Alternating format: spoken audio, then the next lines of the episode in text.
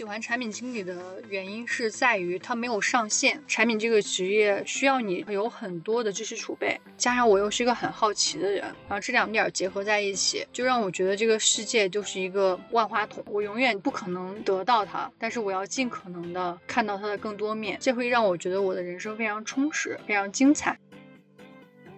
我画画的启蒙老师是一个姓王的老师，他对我的人生都可以说是改变很大。就是我人生的第二扇窗户是他给我打开的。经常呢会在周六周天、暑假的时候带我去深山老林里边去感受世界的色彩。是他教会了我观察一个树叶，观察一个山、一个河，也是他教会我怎么去把你观察到的东西，然后进行抽象，然后画到画面里边。同样也是他教会我说，如果有一天你想有有一件你特别想做的事情，哪怕死你也要做到。你在这个世界上永远会遇到一堆人反对你，可能这堆人会有你的亲人，各种亲密关系都有。但关键是在你面对反对的时候，你要怎么做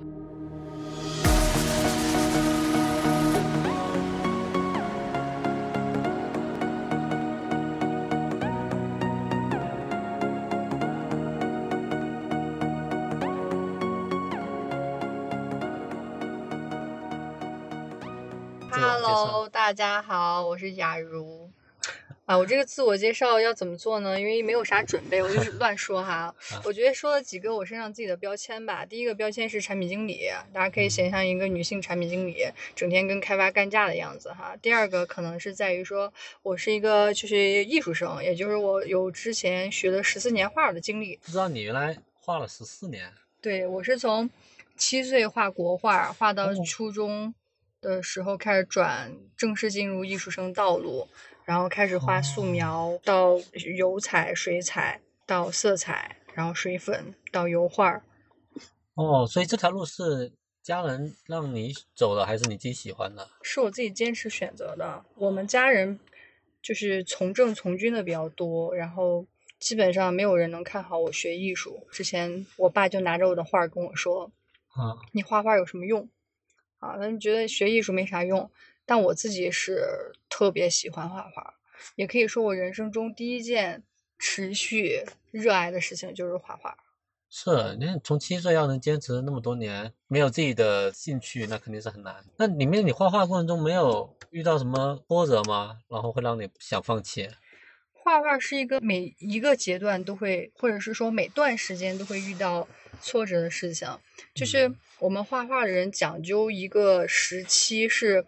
嗯，怎么说呢？是一个怎么说低谷期？这个低谷期是指什么？是你的眼睛的审美上去了。就比如说你原来看不懂梵高，但你现在能看懂梵高了。然后你的眼睛也能想象成自己想成为梵高，但你手头上的功夫并没有梵高那么厉害。嗯。这个时候就会进入到一个眼高手低的阶段，就你画出来的所有画你都不满意，因为你觉得它在你的审美上达不到。但是你的能力又不行，所以就基本上每每隔两三个月的周期，你的审美能力提升了之后，就会进入到这种迭代期，然后特别痛苦。所以你的审美能力提高，必须要随着你画画水平提高，它才会。对，嗯，我觉得大家可能对画画有一个误解，是在于觉得画画都是一个手头上的功夫，是个练习的事情。啊。但其实画画它是一个。可以理解成一个整个一个思维建设的过程，就是比如说我们要去画一个苹果，其实你要思考的不是苹果本身，而是要思考，就是苹果处在一个什么样环境里边，这个环境投射在苹果身上又产生了哪些影响？你要把这些米影响加上你对苹果这个结构的理解，它的原型的理解，再加上灯光以及说各种周围的环境对它的所有的投射，把这些关系。画在你的画布上，啊，然后你对，然后你在画的时候呢，你就像是做产品一样，你也要先画去这搞一个 MVP，啊，但是在搞 MVP 的时候，其实你心里已经知道这个 MVP 以后长什么样子，然后一步一步一步的画成最终那个画面，把那些关系都呈现出来。就比如，比如说你面前摆了十组关系。十组关系，你要先画什么关系，再画什么关系？所以整个的审美能力，或者说画画的技巧能力，其实在手头上的一些熟练度，比如说你排线呀、你的笔法呀，这是一种能力基础。那在这个之上，其实还有你的审美能力，而审美能力，其实我就把它理解成是对画面的结构能力和设计能力。啊，它其嗯实非常是考验逻辑思维的，并不是像哦大家想象的是说画画的好像是靠这种想象力去画的啊，其实哦不是。那所以你在走上艺术生的路上，因为我没有接触过艺术生啊，嗯，这个学习生涯是什么样的？学习生涯就是我在初中、之高中之前是周六周日画画，然后寒暑假画画。在高中之后，基本上就是全天画画，所以我的文化课其实不太好，基本上可能你要有这种封闭的训练时间。画画吗？对那你在画画了这么多年学习过程中，有没有遇到什么老师对你的改变是很大的？对，我画画的启蒙老师是一个姓王的老师，他对我的人生都可以说是改变很大。就是我人生的第二扇窗户是他给我打开的。初二的时候，那个时候其实我也不是特别清楚学画画会有什么未来，就嗯对一切都不清楚，就好像是一个呃喜欢玩耍的调皮小孩儿，喜欢画画，就这么简单一个事儿。然后呢，是那个老师，他的教学方法跟其他老师不一样，并不是说你画一个苹果就教你画第一步、第二步、第三步，你按照他画就行了。他更多的是教我去感受苹果，感受它的圆润，感受它的光亮什么的。嗯然后他经常呢会在周六周天儿，然后暑假的时候带我去深山老林里边儿啊，就是去感受世界的色彩，感受很多莫名其妙的东西。那时候就嗯小时候觉得不理解，但那老师就是把我当成他的一个朋友吧，会给我讲很多不属于在那个初中阶段的时候那个小孩知道的事情，所以他就给我打开了另一扇门。这个门就是你要感受这个世界，是他教会了我观察一个树叶，观察一个山一个河，也是他教会我怎么去把你观察到的东西，然后进行抽象，然后画到画面里边。同样也是他教会我说，如果有一天你想有有一件你特别想做的事情，哪怕死你也要做到。因为就是在我高，我一直跟着他画画很很多年，到了我高二的时候吧，我们这老师就当时干了一件挺厉害的事儿，是自己买了辆摩托车，从我们家那个小地方骑摩托车到拉萨，然后那个时候其实三幺八特别烂。啊，就这个事情在我们家那块儿还算是挺惊世骇俗的一件事儿。然后有据说因为这个事情，他媳妇儿都要跟他离婚，说你一定去，我就跟你离婚什么的。就是在他很多人反对他的时候，他还是干了这件事儿。他在走去拉萨出发那一天走之前呢，就跟我聊天，就说我问他你为什么一定要去？他说他已经四马上要四十岁了。如果这件事情他还没有做过，他一辈子都会后悔，所以他必须去。然后他也告诉我说，以后你有什么想做的事就要去做。那个种子在我的人生里发酵出来，还是力量非常巨大的。就是他教我的一系列，嗯，对世界的感知，对自己的想象和相信吧。因为就是他带我脱离了原本的应试教育，应试教育是一二三，你怎么去做，照着去做好了。然后是他允许我。画出自己的风格，也是他带我去一步一步的去了解梵高、了解莫奈、了解伦勃朗这些画家，带我把各种画家的画解构在我面前，让我终于能看懂名作了啊！所以这个老师对我影响非常重要。哎，你会觉得他可怜吗？就是他快四十岁了，想做一件他不做会后悔的事情，但他最爱的爱人都不支持他。我觉得他不可怜，我觉得他很有很勇敢。你在这个世界上永远会遇到一堆人反对你，可能这堆人会有你的亲人啊，嗯各种亲密关系都有。但关键是在你面对反对的时候，你要怎么做？我现在在想，也许他在之前已经面临过很多次反对，选嗯择了妥协，但那一次他没有妥协的时候，恰好就被我看到了。于是我在他身上学到了一个东西，就是叫做想做的事情要去做。跟你说这是第二个导嗯师，那之前是不是还有一个？我第一个老师算是或者给我开了人生的一个窗户的老师，是我姥姥。哦，是我姥姥在我大概上幼儿园的时候，抱着我去给我讲葫芦娃的那个故事的时候，一个小人书，我记得画面特别清楚。哦然后讲到那个，我不知道你们看过葫芦娃的下部，就是葫芦娃被逮起来了，然后葫芦妹出现了，解救了整个葫芦娃，然后就那样一个故事。然后我姥姥就指着那个葫芦妹跟我说：“你看，永远不要因为自己是女孩子就限制自己做任何事儿，女孩子也可以很厉害的。”这个是我姥姥给我人生的第一个价值观。这姥姥厉害啊！对，所以我姥姥是一个很牛逼的独立女性。当时我以嗯前没有发觉，所以在之后的整个人生的成长路径里边儿，就是我做所有想做的事情，基本上都是在家里边儿得到允许和支持的。就包括我哦坚持坚持画画，就包括我从不午睡，就包括我自己会出去闯祸干干嘛干嘛。就每次出了事儿之后，我姥姥都会罩着我。你觉得这是你姥姥放手让你做，还是你生下来你就有这样的基因呢？我不知道这个问题是没有办法回答的，因为我嗯不知道如果我姥姥不跟我说那句话，我会不会也成为现在这种价值嗯观？但是嗯我记忆中非常深刻的一个点就是，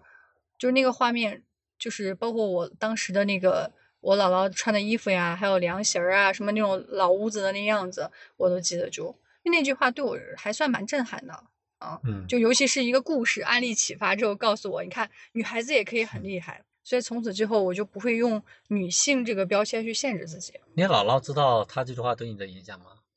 我姥姥估计没有机会知道，我姥姥去世的很早，嗯在我没有觉醒，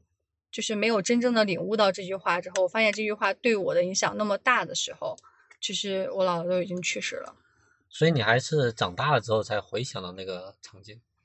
嗯，对，我觉得长大了之后是这句话它发酵了之后，我找到了因果关系。啊，啊，那之前可能就是没有因果关系，只是看到的是溺爱。就比如说，我小时候会去做很多可能在别人看来不太好的事情啊，包括说跟老师作对，然后出嗯去抓蛇、抓蝎子，嗯然后做这种可能就我妈说就不像一个女孩子会做的事情。嗯但每次我妈这么说的时候，我姥姥都会说你管她呢。所以我姥姥最大，然后我姥姥嗯下面就罩着我，我就无法无天。我感觉你妈可能还相对保守传统一些啊。我我妈是一个非常保守、传统、温柔、柔弱的女人，啊跟我完全就不是一类人。那可能还是有点隔代遗传的样子，对 有意思。那 OK，那所以现在你就一路这样子文科，然后艺术生，你是就这样子考上大学了吗？对啊，对我考上大学了，当时还考了一个一本吧，然后我们老师就特别惊讶，哎呀，高考考三百多分的人居然可以上一本，就是我靠比较强的文化，就是专业课，然后嗯考了一个大学。我当时其实是执拗的要考清华美院的，嗯，但是因为我的专业课，我我的文化课实在是太差了，我妈说你别考了，你就放过自己吧。后来我想了想，我也不想什么背什么历史政治嗯，啊，然后我就来上大学了。那大学那自然应该还是跟艺术相关的这种课程。对我大大学学的是艺术设计，那大学期间有没有什么好玩的？大学期间。大学期间，我基本上除了大一在学校待着之外，大二、大三、大四，我这么说会不会不太好？我连有些考试都是找别人帮我替的。价值观不正确啊。对，就是我我就干了两件事儿，一个是赚钱，一个是出去玩儿。啊、那怎么赚钱呢？就是我的赚钱，就是怎么说呢？是从一个发小传单儿开始，嗯每天八十块钱，然后再通过小传传小传单儿的那个小组的组长，管我那片儿的那个组长，嗯然后跟他搞好关系之后呢，接他们公司的一些线上发布的一些。这种就是类似于现在线上运营和渠道运营的一些活儿，然后慢慢呢就开始接设计的私活儿，啊，这个过程中可能会发现有些公司是需要一些学学生帮他们做一些设计，比较简单的，比较呃低低价的，嗯然嗯。后再到说有了这种莫名其妙关系之后，就练就了做 PPT 和海报的能力，就很多人给我介绍活儿，嗯。然后做 PPT 最厉害的是给一个当时一个什么样电影，我电影名字我忘了。发布会做的一套 PPT，那套哦 PPT 就赚了小一万块钱。后来开始做一些项目，做项目是因为当时大二大三的时候，不太想做自己本专业的设计，就想看自己能做什么设计，就嗯加入到一个设计公司做舞台设计。然后做着做着呢，就做到了能够拿项目提成，去帮他们谈项目，然后开始接项目，嗯 然后又开始接项赚项目的钱，然后赚完钱呢，出去浪，出去全国旅行，然后没钱了再回来继续赚，然后后来觉得吧，这种赚钱有点累，因为还是都是线下的，还要跑去就是陪领导吃饭喝酒，还要、哦还这个什么，还需要做设计图，我觉得这不不太爽，真的是会让我改 logo，一直改。后来我就学聪明了，找了一个线线上的。那时候不知道有没有听说过像就是美丽说这样的网站，它其实前期发家的时候是靠在淘淘宝上筛选好的一些图片和内容转到他们的网站上去的。然后当时我是在翻东西这家网站，其实是美丽说类似一个性质的竞品，然后做他们的线上搬运工啊，就把淘宝的一些符合他们要求的内容，然后做一个再编辑，然后搬到他们的网站上。那时候可以做到北京第一名吧。然后一个月可以稳定的就是靠每天工作两三个小时搬运一下东西，然后赚五六千块钱。一个月挣五六千？对，所以我大学整个的时间就是赚了钱，然后出去玩，出去玩完再回来赚钱。那挺爽的。你是很喜欢玩吗？还是？我是很喜欢旅行。旅行？对，因为我刚刚讲的那个王老师，在我很幼年的时候就给我植入了一个。对西藏的向往和对拉萨的向往，所以那个时候我就在有了自己一定的自由度之后，就想着说我要去拉萨啊。但是我父母那个时候就觉得太远了，不安全，不愿意去支持我去，然后我就自己赚钱偷偷去。对，基本上就干这种事情。我感觉你爸妈根本束缚不了你啊。对我爸，我爸我妈最难的是在于说感觉到管不住我。对啊。跟你说什么你也不会听的。对，然后那个时候我记得大学的时候，我妈给我打电话，第一句问话问的是你在哪里？现在，她永远不知道我在哪里。我可能前两天在拉萨，后两天就随着人家去跑去杭州去玩一圈什么的。嗯，都怕自己闺女被拐跑了。对我，但是我爸我妈从来不担心我的安全问题，我也没有在外面有过任何受骗呀，或者说被欺负的这种经历。就是傻人有傻福，就是我，就是说的我这种。所以大学就相当于就这么一路的过来了。对，大学其实就做了三件事吧，搞钱，然后旅行。第三件事是验证自己确实不适合做设计，也不想做设计。怎么验证呢？就是在搞钱的过程中做了很多设计啊，什么服装设计、橱窗设计、舞台设计、平面设计，然后展示是展览设计，做了一堆之后，发现每个甲方。都不太好，都不好伺候。每个甲方都要改 logo。但这个会不会都是比较商业类的？就是那个时候可能对设计的理解，包括国内的设对设计师的待遇和发展都不是太好吧？嗯，就总是感觉到。设计的价值在国内是不能被体现和认证的，在很多人眼里，设计只是一个执行的操刀的那个人工具啊。对，所以我我不喜欢做工具人，嗯，也不喜欢说我先做两年工具人，再爬到顶端的食物链之后指点江山，因为我觉得那个时候你的甲方依然把你当工具人。由此你会决定怎么呢？出来之后换一个方向？对，所以在面临到大学毕业的时候，我其实是很迷茫的。因为我已经很明确我不想做设计，但是我又能做什么呢？我也不知道。而且那个时候其实像产品经理啊、产品运营这样的岗位，并不是被广大学生知悉的岗位。那是哪一年了？一三年、一二年是互联网发展的元年，才刚开始发展。嗯，产品经理这个职位才刚开始火，所以那个时候呢，我就是在毕业的时候广撒网，然后什么奥美。创意部的实习生，各种携程的运营实习生，然后就是各种投，然后投了之后工作各种去试，我就全全靠试的过程，然后觉得哪个不喜欢哪个喜欢，包括什么前台、人力资源、行政，莫名其妙的就是我不知道的岗位，我都去通过面试去了解，然后最后选择了可能当时一个比较偏产品运营的岗位吧，嗯，但是其实那时候也不叫产品运营。啊，可以理解成一些跟我之前翻东西做的事情有点类似，叫网站编辑啊之类这样的岗位。嗯，我是因为感觉到互联网的办公室都比较好看，能理解那个年代，就是那个时代，可能互联网的公司的办公室都会显得比较好看一点。我就觉得这这这个看起来不错，我才选择了进入互联网。所以其实是非常偶然的机机会下，成为了产品经理。然后后来是从网站编辑，其实类似于产品运营的角色，然后转成了产品经理岗。所以你在找工作的过程中，并不是有意识的去找互联网的工作。对。只是当时已经有很多互联网在招聘了。对。啊，碰上的。对，所以我会觉得说，我当时找工作是有一定的这种运气成分的啊、一方面就是我很折腾，所以我的简历上可以写很多项目，包括嗯说 PPT 啊什么这些技能都还不错。是，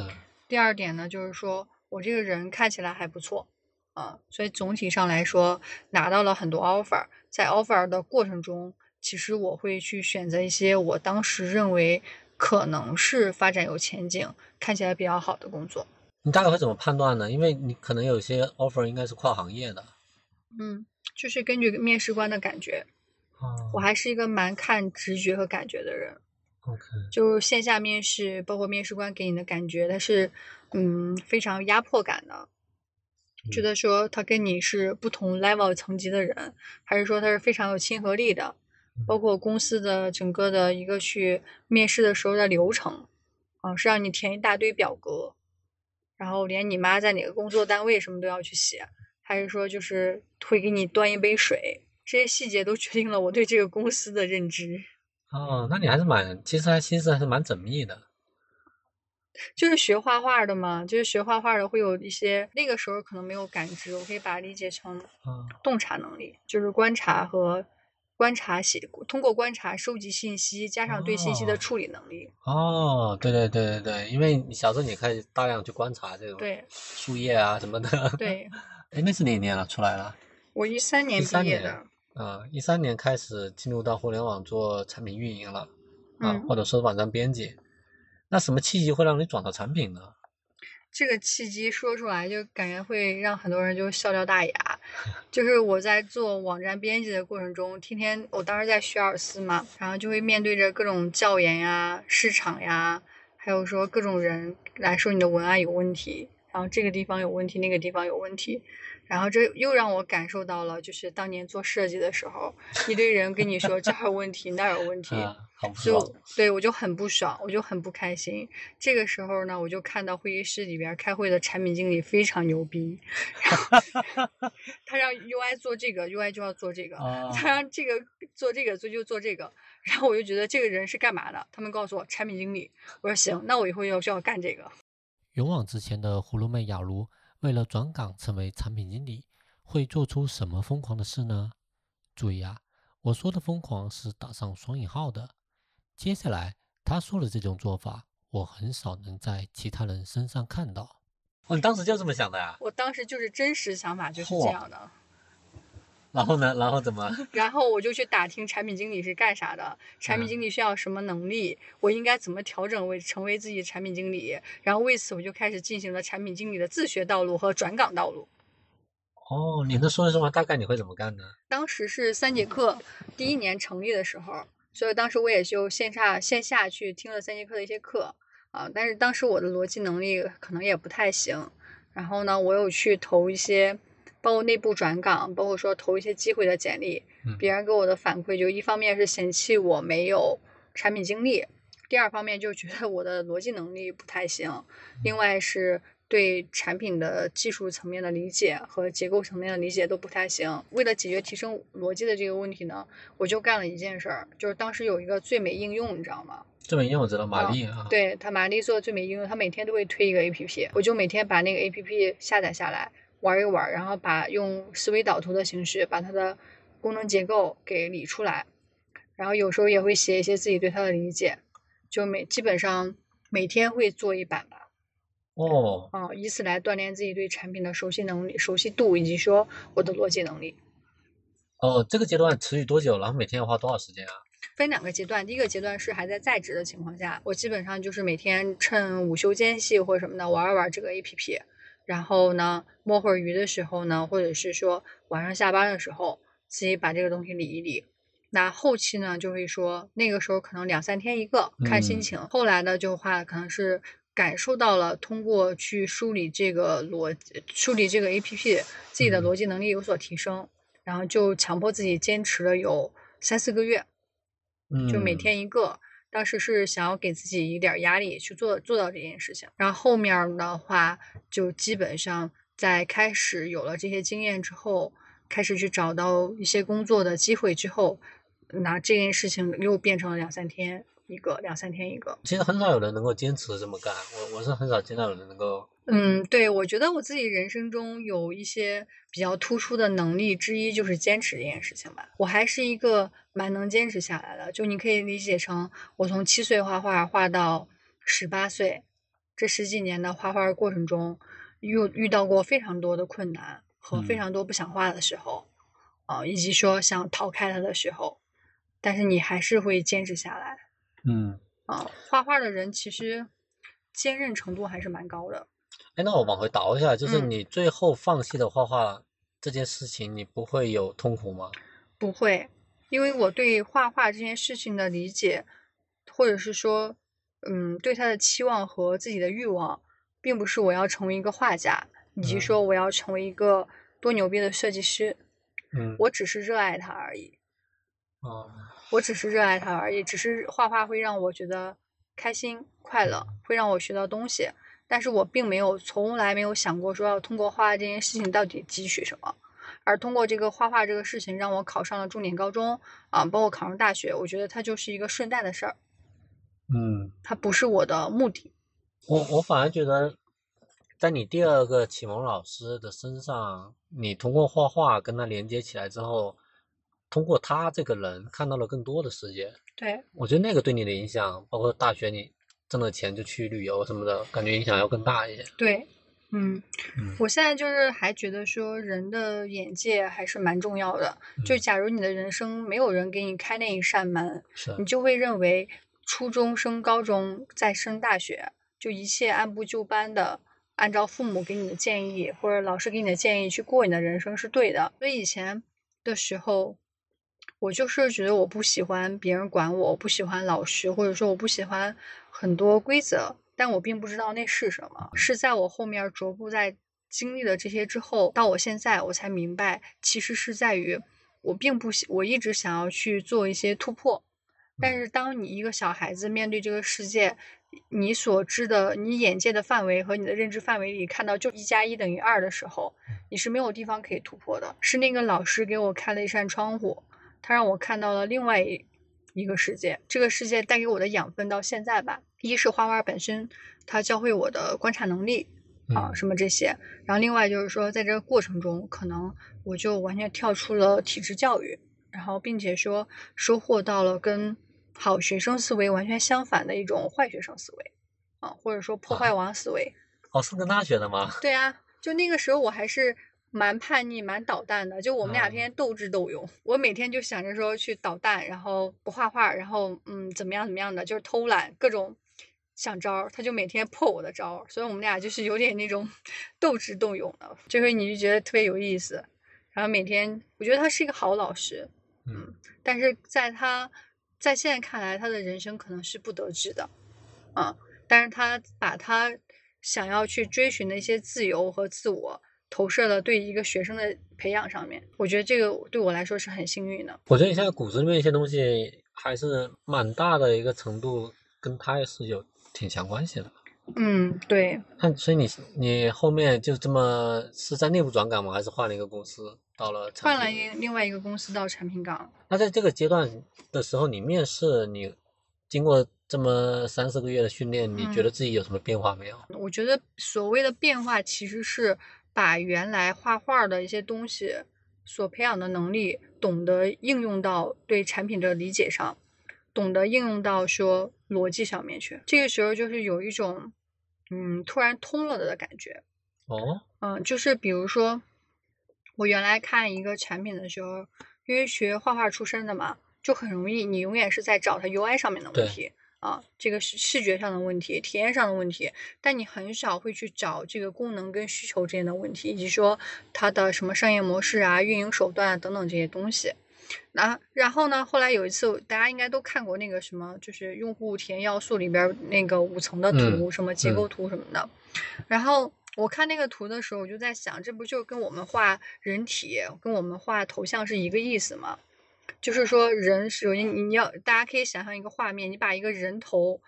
包几层，其实皮肤层对吧？肌肉层、骨骼层，然后这包了好几层之后，我们学画画的人呢，其实不是说看到一个人的眼睛就画这个人的眼睛，嗯其实是看到这个人的眼睛，然后穿透他的皮肤和肌肉，看到骨骼，然后看到先看到这个人的骨相，然后在骨相，我们去打稿子的时候都定的是骨骼的位置，在骨骼上再去附着肌肉。再去附着皮肤，哦然后特别是脸部的皮肤，其实你的表情、微表情都是牵动肌肉的，所以你要知道，在肌肉的走向处要顺着肌肉走向处打线条。你 我现在感觉你看我都好像在看我的骨头。呃我有一段时间特别喜欢看人头，然后就每天盯着别人的头看。是看，就是就是这种，就是我有段时间就是看那个曾国藩的兵谏里边讲各种什么头骨的形状啊，各种形状什么的，哇我就每天坐地铁的时候盯着别人的头骨看，然后去看这个头人的头骨怎么样。别人都觉得背后发凉。对，就是这种。所以就是那个时候，可能就是突然就是一下子通了，就觉得哎，这不就跟画嗯画一样，就一层一层的剥嘛。嗯，只是说你要把这个产品剥成几层，那你就表现层是视觉层是一个，对吧？然后它的结构是什么样的，再往下看是什么样，什么样，什么样，什么样的。哦，那个时候就突然觉得有点通了，啊，就然后就会感受到了那种莫名其妙的逻辑感。所以再去面试的时候，依然遇到的问题就是没有产品经验，这是一个大坎儿，对吧？对但是没有产品经验的时候呢，因为因因为我当时是可以接受呃相对来说低一级的一些岗位，以及说薪酬要求不是那么高，加上我之前呈现出来的整个人的逻辑能力，嗯。以及说我当时会准备我我把我那些准做好的呃产品的脑图都打包出去、哦。啊，就让别人看到说我在这件事情的努力和热爱。嗯。以及说还有很很多时候会打动面试官的一个点是在于，呃，面试官说你你比较熟悉哪个 A P P，我说你随便说一个，我应该都能给你讲出来，然后他就会随便说，哪怕他认为说的很小众的，啊、我我也能嗯讲出来，然后他就说，哎，你这个人还挺有意思的。这个还是蛮让人印象深刻的。第一份工作的时候转岗的时候必然是很难的，对嗯，但是你也付出了非常多的努力。嗯我我刚刚就在想，你付出这些努力里面啊，你从一天一个产品，然后去拆它的东西去用，然后到你某一天你看到这个用户体验的五个要素，嗯然后你突然发现自己能融会贯通了，这个过程是不是有你大量实践带来的一些那种感觉，然后突然遇到一个理论，就把东西全给结合到一起了？嗯，我觉得既是也不是，因为从嗯先后顺序上来看，我确实是先去用最笨的方法拆解一些产品，然后在拆的过程中，可能逐步的会发现，哦，拆的这些内容或者说这些碎片化的信息是可以分类的，嗯，然后在这个时候遇上了这些呃一些书上的理论模型，然后融会嗯贯通了，这是是的点。那不是的点是什么呢？我觉得不是的点就是在于它要比这个更多。就我觉得其实实践这个事儿，在我那个时候是没有机会的，就并没有一个机会真正的让我去做一个产品去这么去做这个事情。所以它更多的是在思维层面的一个突破吧。这种突破就可能我觉得要比你刚刚说的那种情况要更广一点，或者说嗯它甚至会联合到我的我的个人成长经历或者画画的经历什么这些东西都有，但是哦我就是不知道它具体是什么。就串起来了。对，那你接下来这个产品工作做的怎么样啊？前半年是一个特别黑暗时期，那是哪一年的？一四年吗？嗯，一五15一四那个时候也是在一个大厂里面工作，然后一开始进入到之后，然后最让我难受的其实是在需求评审的时候，当时其实前后台工作都要负责，然后我又是一个完全是跟技术不沾边儿的一个行业，然后之前呢也是一个只去负责前端的一些表现层的东西。结构层的东西，但是去到后端去做一些数据交互什么的时候，其实基本上那个逻辑逻辑你可以想象成是嗯乱七八糟的。嗯所以当时工作的时候，每次开发评审的时候，我们开发小哥哥能把我怼到我想哭。嗯，这种哭的感觉是来自于说，就是你觉得他说的对，你确实他他问你的问题你回答不出来，他问你这个数据从哪来，然后你这个怎么样怎么样对这种交互，但是你自己呢又觉得我怎么没有想到啊，人家嗯。说的对，但是你又觉得自己很没有面子，被怼的就是好像说你这写的太烂了，做的太烂了，什么都没想清楚，又感觉自己好像给别人的工作增加了很多负担，就差不多有半年的这种黑暗的时期吧。就好在我是一个脸皮厚够厚，然后呢又是一个不愿意去轻易放弃一件事儿的人，就是挺过来了。然后当别人去跟我说你这个逻辑有问题，你这个技术上面什么什么东西有问题，这个数据有问题啊，怎么样的时候，我就会私底下请人家吃饭，然后找人 家聊，然后这然后就是各种各种手段吧，然后就把这些事儿都补齐了。所以那段时间也是一个对我来说，现在想一想挺考验意志力的一个阶段吧。你你是原来门外汉，到真正去干这个事儿，对，是有个过程。但你的折腾的精神又派上用场了。嗯，对，我觉得我骨子里就是一个不愿意服输的人。就很多时候，可能在现在想起来，你会觉得，哎呀，觉得可以用坚持、坚韧这两个词儿去形容。但在当时，我的唯一的想法就是，我不想让别人看不上我，我不想让人觉得我不行。所以就是这个开发。他可能会觉得，这么你这个产这个产品真的是跟别人吐槽，这个产品真的技术上面完全不懂，逻辑能力不行的时候，我每次听到这个，我就在想说，哎呀，我一定要逻辑强到，就是把你们都干翻。然后我就不停的不停的就是看书学习请教，然后努力，然后直到他们认为说 OK OK 说不过我了，怼不过我，就开我开始 怼开发的时候，我就觉得很爽了。你这让我想起姥姥跟你讲 对葫葫芦妹的时候，嗯，这个影响真的是，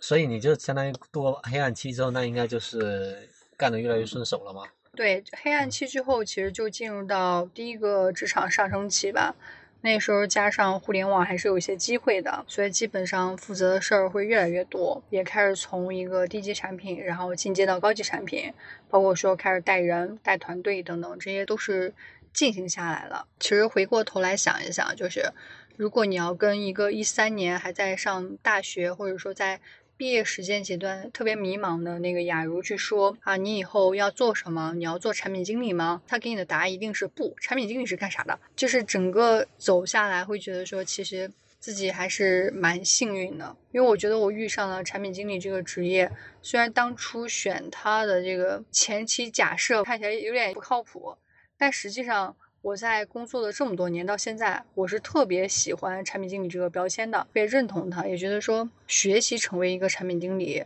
应该是我这辈子做过很对的一件事情。我觉得是任何一个人找到一个你热爱的职业，并且你愿意为这个职业付出一生，都是一件很幸运的事情。所以虽然前期当时遇到产品经理这个职业的时候非常不靠谱，但是到现在来说，我还是蛮喜欢这个职业。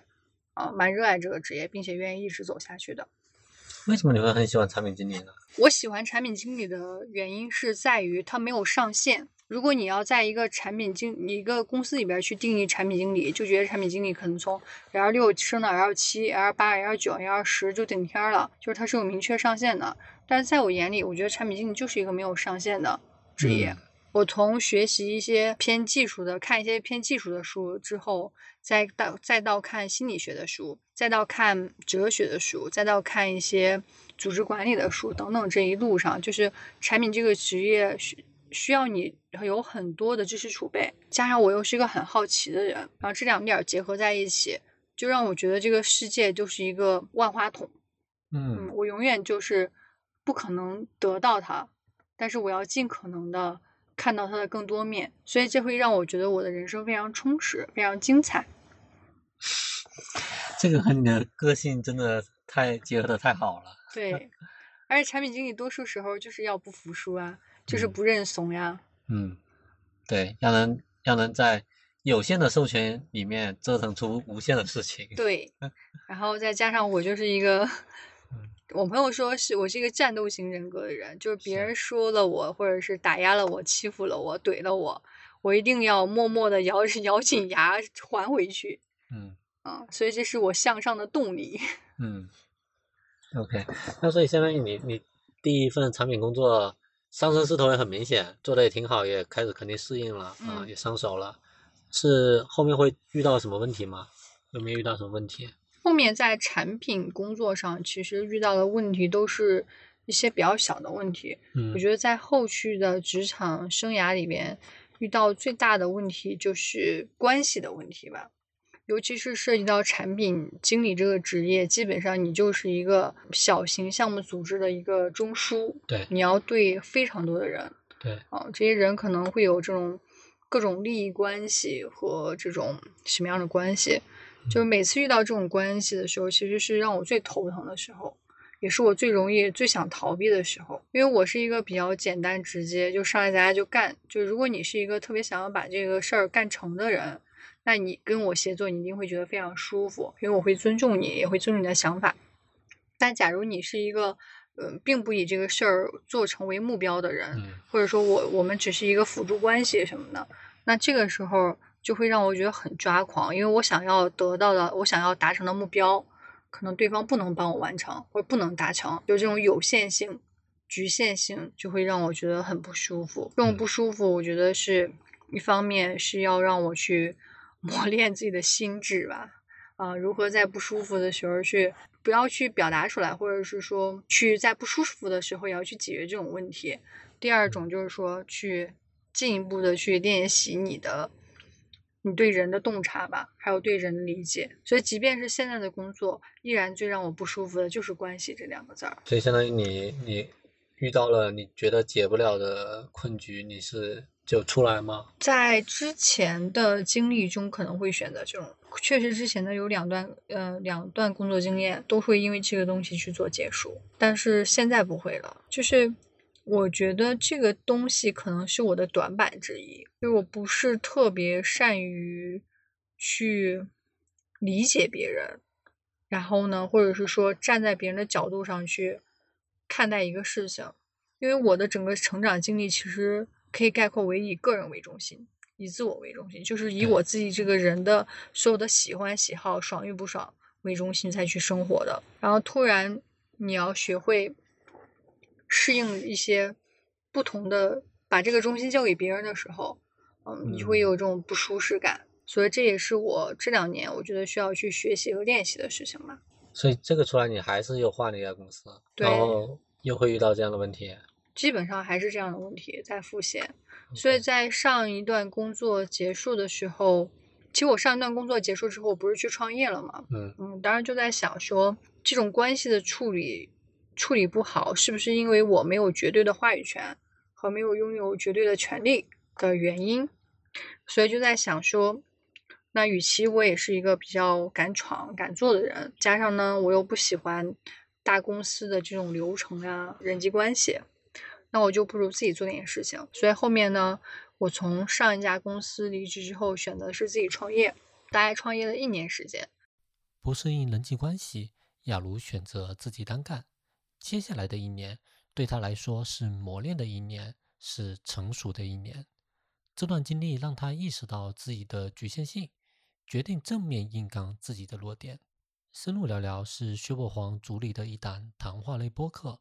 作为十年互联网老兵，薛伯也在搭建一个帮助互联网人成为更好自己的社群。我们不内卷，一起向上，寻找自我。定期也会邀请嘉宾来和大家深入互动。欢迎关注公众号“职场滚雪球”。但是啥时候开始的？从四月份，还有应该是不不对，是从疫情最严重的那一年的情人节开始，二零二零年吧。啊，二月份。对对，就是大家都待在家，然后武汉最严重的那个时候啊，我是四月份正式从公司离职的，但是二月份我开始启动了自己创业，想要创业这件事情，所以基本上就是在家里边。然后天天披个睡袍，然后也也也不想去工，也不想去跟那个原来的公司的人工作，然后就在自己琢磨自己要做的事情。就从职场你觉得处理不好关系，到你决定要走出来自己干，中间没有这种挣扎吗？有个一两个月的挣扎吧。都会在想啥呢？主要是思考两个问题吧。第一个问题是钱的问题，因为我一直都是一个月光族啊，说白了就是每天赚的也不少，每一个月赚的不少，但是花的也多。所以没有什么积蓄，然后第二个呢是在于说，其实那时候我面临最大的问题就是我要做什么，还没想好。对，还没想好，我只是觉得说可能职场这个事情不太适合我，我应该跳出来。但是你说跳到哪哪儿去，还没有确定。嗯，所以我觉得当时其实这就又要讲一个故事了。我当时后来创业，打算做大学生职前辅导这件事情，也是因为。在那个纠结和迷茫的时间的时候，我朋友的一个朋友的小家里的小孩儿大学毕业了，嗯然后就说不想考公务员，也不想考呃研，找工作很迷茫，说想去互联网。然后我那个朋友的朋友就说：“你不是互联网出来的吧，你要不要跟他聊聊？”就这样一个契机下呢，我跟那个女孩儿在咖啡馆聊了一下午，然后我就会惊奇的发现信息差非常庞大。这个信息差是在于他作为一个还不错的学校的应届生，他可能觉得他目目前摆在他面前只有三条路：第一个是做他自己不喜欢的财会工作，拿很低的薪水，还要去看那种各种人的脸色；第二个呢，就是听老师的建议考研；第三个呢是听家人的建议考公。嗯。嗯，然后我就在想说，哎，他怎么就是我，我觉我觉得我在大学的时候的选择非常多啊，为什么他只有三个？嗯然后就跟他聊聊聊聊聊，聊到最后呢，你就发现，其实大学生在学生时代他的信息是有壁垒的，对，是会被大学物理区域空间给隔挡的，所以他并不清楚现在社会里面需要什么样的人，也并没有去为之去学习，并且对能力这件事情，能能力这两个字儿的定义，他们理解是不一样的。比如说，他们会认为说，我没有学过，我只学了财会专业，我没有其他专业能力啊，我没有嗯这些能力，我出来应该干嘛？我可能什么都干不到，可能只能干一些行政啊什么这种助理啊这种工作。然后这种大量的信息差的基础上，然后我又发现她其实是一个很喜欢写字，然后呢有一定的文案能力，然后呢逻辑思维还不错的，然后网感也很强的一个女孩儿。然后我就建议她，你可以要想去互联网的话，嗯、要不然就考虑一下新媒体运营这个岗位。最后在一系列操作之下吧，然后他就去网易啊、拿到了一个十二 K 的 offer。这个拿完 offer，这个女孩非常感谢我。嗯，我嗯有种好像改变了这个女孩命运的感觉，是啊，就有种当时成为了我那个王老师的感觉，哦，你知道吗？王老师附体了，对，然后特别是他跟我说一个场景是，他回学校拿三方的时候，老师问他说：“你不考研了吗？像你这样的，因为他在老师眼里并不是个很优秀的人，哦说像你这样的不考研不考公，你干嘛呀？嗯对，没出路呀。嗯那老师就觉得说是这样的，然后他就说老师在签三方说去网易，然后老师就问了一句话：网易是是干啥的？是那个做邮箱的吗？你去做邮箱那个地方干嘛呢？对，然后就是这样的一个场景，当他复述给我的时候，我内心是非常震动的。啊，我内心是非常震动的，非常触动的。然后包括现在这个女孩跟我还是常年保持这种朋友关系，会经嗯常跟我说她的近况什么的。上周五我们俩还微信聊天了一下，她还在说非常感谢我，她觉得说她现在很后怕，当时没有去网易，没有去北京，就看不到这样的世界。是的，怎么样怎么样的。然后我每次听到这样的话，我内心是很受触动的，因为我会觉得说，我虽然现在跟那个王老师失去联系了，但这个王老师在我的人生中的分量是非常足的。他帮我开了一扇窗，我觉得当时我在跟那个女孩在咖啡馆聊的那下午，就是把她的人生里面的一扇窗开开了，所以我就觉得这个事儿极其有意义，而且我嗯很愿意去做。所以，然后我就是在那个迷茫时间又遇到这个女孩儿，这个女孩给了我一束光，让我觉得 OK，这个事情我要做，我要帮助更多的像这样具备有一些奇奇怪怪信息差的同学，走出他们的象象牙塔，真正的认识到自己，认识到这个社会，认识到职业，认识到能力。所以基本上我整个后面一年的创业就是围绕这个点去做的。OK，所以相当于是有了这么一个成功案例之后，你也决定从公司出来就开始全力搞这个事情了。对，那你出来的时候，你有没有想清楚怎么样能把这个事情做成呢？哎呀，我这种人从来就是 车到山前必有路。对对对，只是想干这个事情，至于说怎么怎么干再说。对对对对，我忘了你你是想到了先去干，边干边想。对，所以其实我并不是一个计划上面特别周详的人嗯啊，我就嗯是辞职干这个事儿。所以我当时的想法就是线下搞活动，去跟一些社团里边搞活动啊，然后去让这些学生认识我。然后呢，跟他们去辅导，然后收点授课费什么。当时的想模是很简单，这个想法刚明确之后，然后不就疫情了吗？嗯，然后就发现没有办法出去，你只能干嘛线上，所以线上要干嘛呢？其实当时也不明白干嘛。然后呢，就是在因为我平常玩知乎嘛，然后我就开始在知乎上看到，哎，好多学生问这种问题，然后我就开始在知乎上去回答问题，然后大概就是做的有就是开始做知乎有个七八天，呃十几天的样子，我的一个回答就爆了。就那天晚上我那个回答都没写完，你知道吗？我的那个手机突然叮叮叮叮叮，也不知道为什么，就好多好多那个大学生在后面说催更催更催更。我第一次有这种哦，这种被需要的感觉，就是哎，我第一次有这种，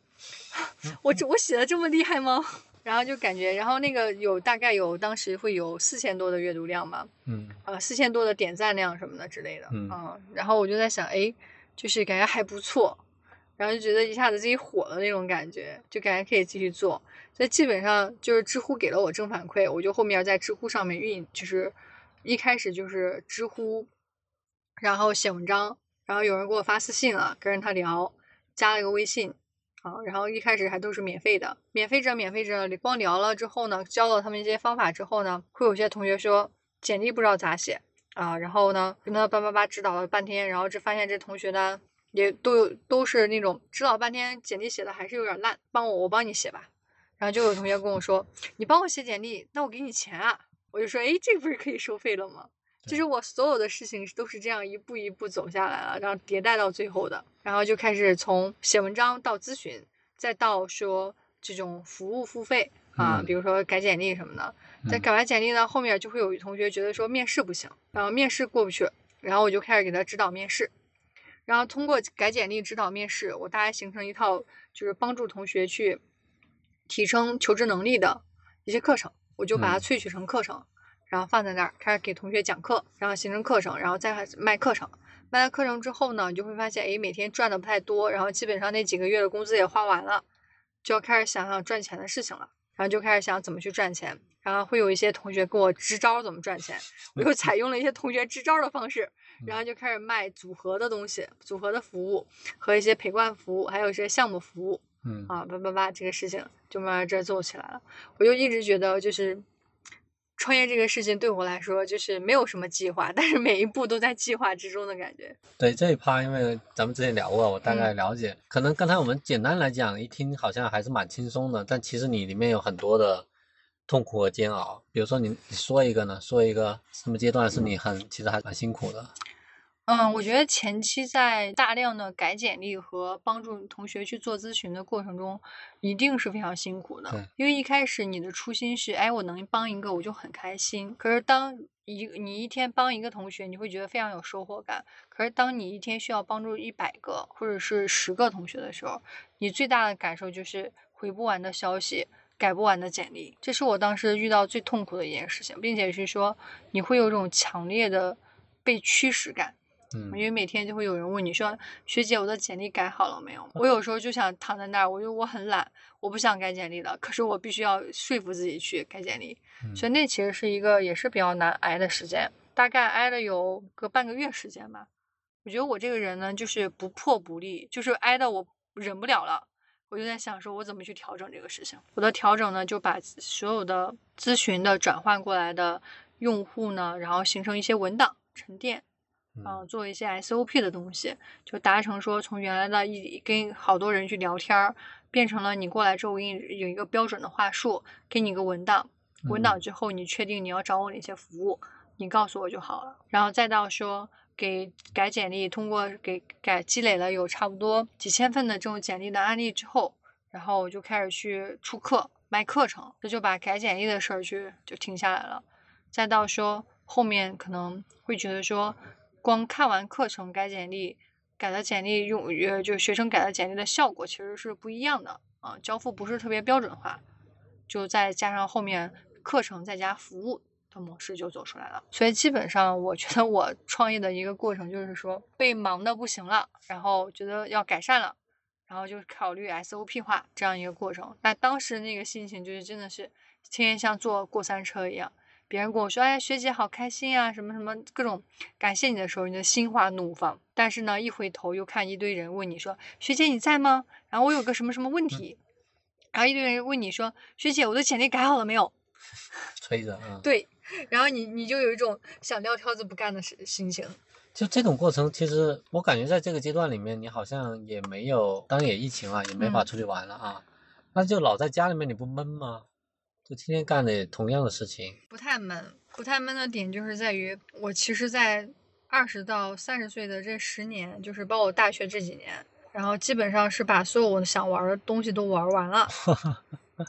都体验过了。对，所以我后面这几年特别宅，然后又加上我很喜欢狗，我们家有狗天天陪着我，啊，然后我所以说我就是。并没有大家想象中的，就是一个疯丫头突然变成一个宅女，并不是这样，是因为在之前我已经玩够了。OK，那因为我们知道，其实你最后这段创业也算结束了嘛。嗯，最后那个你选择停止的节点是当时是怎么考虑的呢？当时其实整个付费模式和整个的链条都还做得不错啊，嗯基本上已经是说我也有一些粉丝了啊，这种嗯基础我不太想，我没有再进行做下去的原因是我问了一个自己的问题，就是你能把这个事儿做多大？你能真正帮助到多少人？其实虽然我的私域流量的数据和转化的数据都还不错，但是我会发现，如果我明年在家再这样待一年，这个数据好像不会上涨了，它天花板非常明显。而一旦我感受到一个东西没有空间了之后，我就会觉得局限了。所以那个时候最大的感受就是局限性。然后我之所以选择放弃的原因是，我认为我没有能力把它做大了。这个能力是在于我之前尝试过去组建团队，找合伙人，找更多的像我一样的人，复制出来多个徐雅茹，是不是就可以让这个事儿变得更多，服务更多用户？但这个模式没有走通，包括兼职也好，全职也好都没有走通。我会发现，诶，在我的能力短板里边，我有把一件事儿做成的能力，但却我没有把一件事儿做大，或者说做的更有空间的能力。这个可能也是受局限于我之前的职场经历，我更多是去做一些产品，嗯，或者说把一个东西做的还不错，但嗯实际上呢，我并没有真正的去思考这种组织能力、管理能力、团队搭建能力这些东西。甚至因为我一直很不喜欢跟人搞关系，或者说跟人处理关系，我很排斥这个事情。然后我一直就是一个单打独奏、独斗能力很强，但是又不知道怎么去把这个人放到一个团队中发挥最大价值的这样一个矛盾体。然后在我创业的这件事情过程中，我发现其实我依然面对这样的问题，即便我成为了一个还不错的这样的一个项目的主导人。我有很多学生是志愿者，并且还有一些嗯人愿意去给我去尝试做一些合作和投资。我依然发现我在这个事情上会呈现出反感，或者哦是说不自信，以及是说不知道怎么办，又不知道怎么去解决这个问题的现状。所以我当时就会觉得说，我再做下去不太行，我必须找一个地方去补充，或者是说调整我的这种短板。所以当时想的是找一个创业团队，然后跟着人家一块儿去做，然后在中间学习。但是 因为各种原因吧，创业团队没去成，最后就来了现在这个这个厂。对 哎，又回到了大厂啊。，对，但是我现在也想清楚了，大厂这个事儿，虽然我每天觉得这个这个人的这个事儿依然让我头疼，就是但这不就是我最大的短板嘛，或者说嗯最没有克服的一个障碍嘛。嗯嗯，所以我还是愿意去给自己一个机会去尝试解决这个问题的。所以其实我我们也知道你自己现在在这个大厂干呢也还行，你有没有考虑过自己未来呢？比如说你就在这里干个一两年、两三年，把这个关系处理啊、管理啊、项目啊这能力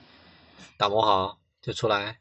嗯，我自己从内心来说，我还是希望能够做自己的事情的啊。然后呢，我自从跟两年前跟那个同学建立了这种链接关系之后，我也发现他在自己的人生轨迹里走出了自己的一条路。就我很坚定，我想继续做这件事情。所以说，帮助一些年轻人更好的成为自己。或者更好的突破自己的职业瓶颈，或者说我们可以叫职业教育什么这一块儿的话，可能是我未来人生中至少十年的一个主要方向。我现在的工作领域呢，其实是在新职业教育这一方面，本身也不脱离这个方向。所以我自己是希望说，给自己的目标是在这两年时间内去尝试解决自己的一些问题，学到一些新的能力，并且说在新职业教育这个方面做出一些还不错的产品。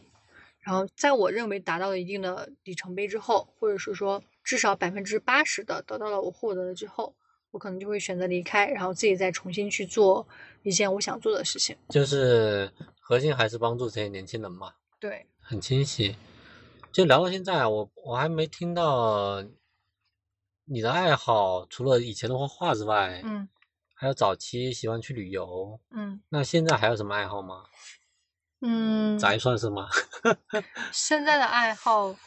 看书、打游戏、撩小哥哥算不算？也算，嗯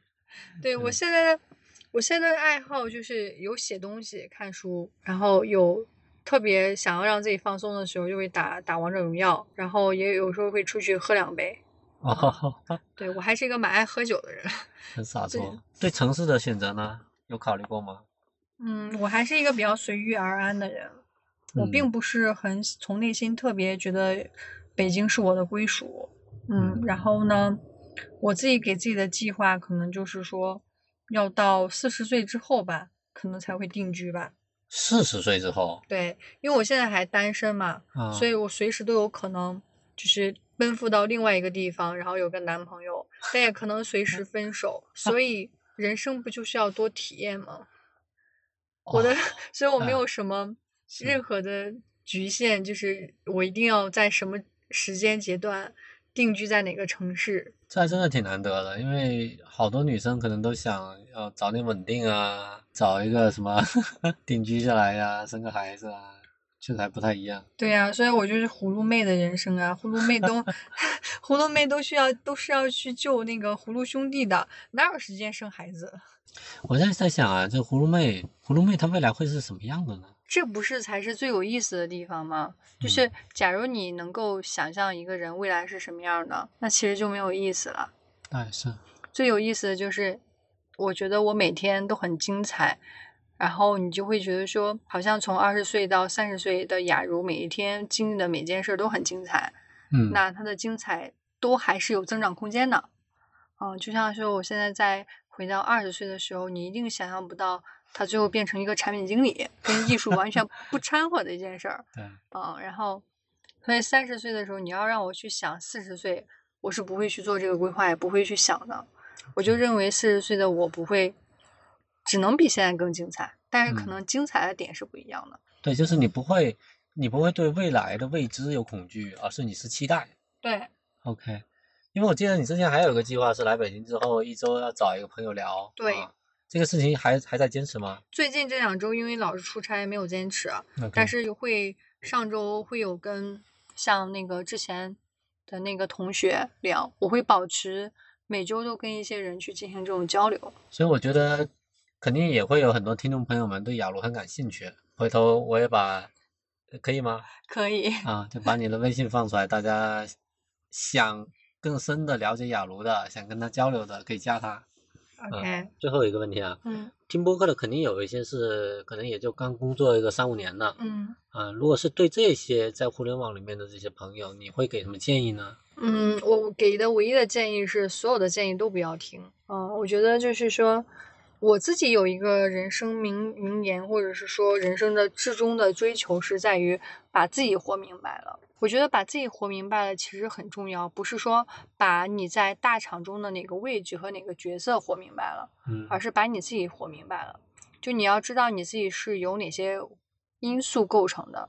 这嗯因素可能是在别人看来是好与不好，是有评判标准的，但是在你看来，你要知道你有哪些因素构成。然后呢，其实人是逐步逐步在理解自己的因素，有些时候你是不理解你的因素，你也不知道你有哪些因素。你感到迷茫的很多时候，是因为你在眼下你看不到自己有哪些因素，而在未来你又不知道自己会拥有什么样的因素，你只能看到这个社会和这个职场或者说这个公司这个团队给到你的规则，而你在这个规则的过程中，你会有一些碰触，或者是有些不舒适，然后有些逃想逃脱，或者说没法克服的障碍等等，才造成了一系列的迷茫、不爽、想离职、不嗯安定、不安稳。恐惧等等。嗯所以我觉得归根结底不是要去跟规则共存，或者说顺应着规则成为规则下的一个什么样的人。最重要的点是在于你要知道你有哪些因素，这些因素会在哪些时候跟哪些规则起冲突。在起冲突的时候，嗯你要去明白你的这个因素是不是你可控的范围。你要不要控制这个因素去服从这个规则，还是说你认为这个因素它活跃一点也无所谓，你开心就好？我嗯说，觉得所有的价值观和世界观，实际上的根源是在于你对自己的结构是有多深和是多全面。所以我会觉得说，这样听起来可能有点抽象哈。就所有的二手信息也好，或者是说成功人士也好，各种大拿大佬也好，给你的所有建议，我都觉得说，其实就是不要听，因为嗯我自己也不听。嗯嗯，但是你是可以活出自己的精彩，你是可以找到你自己的因素的，嗯但前提是你要很清晰的去做一些内省和自我的察觉。嗯我为什么会因为某个同事怎么样我不舒服啊、嗯我为什么在这个工作上我觉得我不愿意投入？嗯嗯，我为什么呢？就你要会去多问为什么，然后找到这个为什么背后的那个自己。你认识了自己之后，其实你就能理解自己为什么会产生这些情绪，产生这些迷茫。而当你在当下对自己能够有一个相对深刻或者是深入的理解之后，其实你根本就不用害怕未来怎么样，因为你只要这些因素，比如说你身上会有一些强烈的能力点呀，或者说洞察呀，或者是说勇气呀这些东西构成你的时候，你根本就不用害怕以后怎么样。而多数害怕以后怎么样呢？无非是因为未来的认位置，以及是未来自己的那个位置，呃、嗯害怕自己变成所谓的油腻男，什么三十五岁，你就是说你说的时候不要看我，所谓的三十五岁就什么秃顶的什么工啊具人什么啊的，就是 害怕自己成为那样，所以就是在想，哎呀，我现在这个时候继续在大厂待下去，我会不会又变成那样？我会不会也嗯三十五岁就怎么样怎么样了？就嗯你会在所有的未知里边去恐惧，就像就像小时候我们害怕鬼一样。对，我觉得你刚刚说的很好一点是要先解构自己嘛，你要先了解自己。那为什么别人建议不要听呢？是他可能没有站在你的角度，从你自身出发，给你可能跟你去探讨你可能的未来啊，这是很多人会遇到的一个问题。嗯，OK，做个广告，所以我的职业探索规划文档就是先了解你。好，那我们今天这期节目就到这啊好的，啊，还有什么想想聊的吗？没有，我聊到我水都没了，我好渴。好，行，那那我们就说拜拜啊。好，拜拜。好，那听众朋友们就拜拜啦。